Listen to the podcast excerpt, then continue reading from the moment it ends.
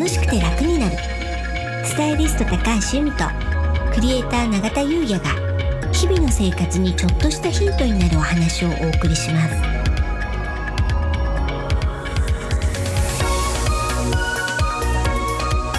こんにちはクリエイターの永田優也です。こんにちはスタイリストの高橋由美です。楽しくて楽になる。はい。本日のテーマはうん。家は運の貯金箱となります。はいこのフレーズ永田さん聞いたことあります？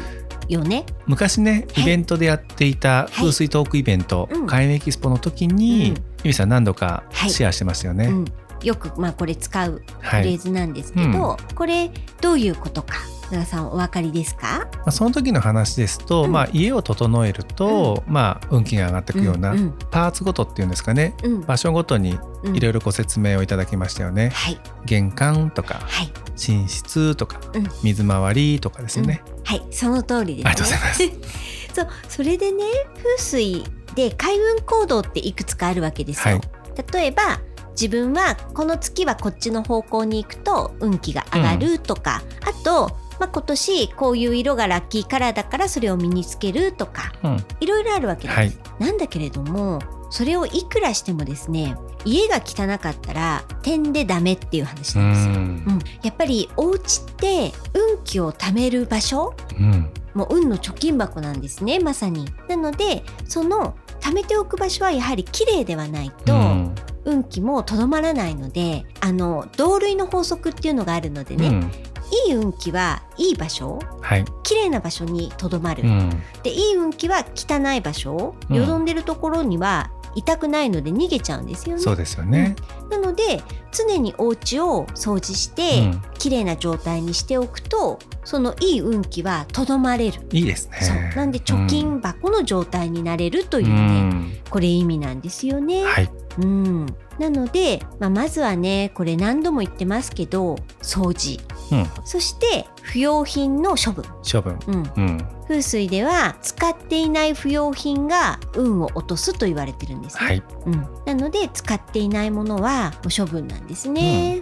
でもねやっぱり今ね SDGs なんかもすごく浸透してきてやっぱりね持続可能なうん。もの、ことみたいなのが大切じゃないですか。はい。ってことを考えると使わないからむやみに捨てるっていうのはちょっと抵抗があるなんていう人もいるじゃないですか。うんだからまずは入れる時買う時うん。にしっかり考えて買うっていうのはねすごく大事なんですよね。大事ですよね、で風水では気に入ったものに気が入るのでうん。パワーアイテムになるんですよ。そうですよね。ううん。だからなんとなく買うとか、うん。安いから買ううん。ではなくて、気に入ったものを買うっていうこう風水的なねそのお買い物の、まあ、考え方ができるようになると結局大切に使って不要品にはならないんじゃないかななんて思うんですよね。いやわかりますうん、僕全然買い物しないんですようん、そこまでね、うん物欲がないっていうか、うんうん、服も少ないですしねそうですよね。中田さん夏は白い T シャツだけですもんね。ほぼねはい。そうなんですこの冬ね、はいちょっと色物をねあそうですね。はいちょっと入れてみたんですけどもはい。なんですけれども基本ねうん。あのシンプルな方がいいななんて、まあ、直感ですけどね、うんそうやってやってます、じゃあうん物が少ないってことですね。物が少ないんですよ洋服に限らずね。はいうんうん。そうなんですでもねはい結構僕はい。あのオフィスのうん机の上とかも散らかってますし、そうですよね。あと家のねデスクのね、上もねちょっと散らかってるんですよ、うだかん。ら物少ない割にはい。散らかってるっていううん。そこがねでも問題かもしれうんないです、。なんか今ね永田さんの目黒区ひもんやのオフィスではい。収録してますけれど、確か1年以上前に1回大掛かりな大掃除を、はい、うん。私の指導はでい、やったと思うんですね。レイアウトもね、はい、変えて。でその後時が過ぎてね、うん、やはりだいぶねまた不要品が溜まってきてるように私の目には見えるんですよね。そうですね。少しねうん。増えてきましたよね、うん、うん。それでねお掃除しましょうなんてうん。言いましたけど、はい去年の末できなかったですよね。少ししましたよね。少しね。はい、はい。レイアウト変えてね、うん、なのでねもうそろそろねまた皆さんでね一緒に大掃除したいななんて思ってます。やりたいですよね、うん。運気がね、はい。アップしますからね、うん。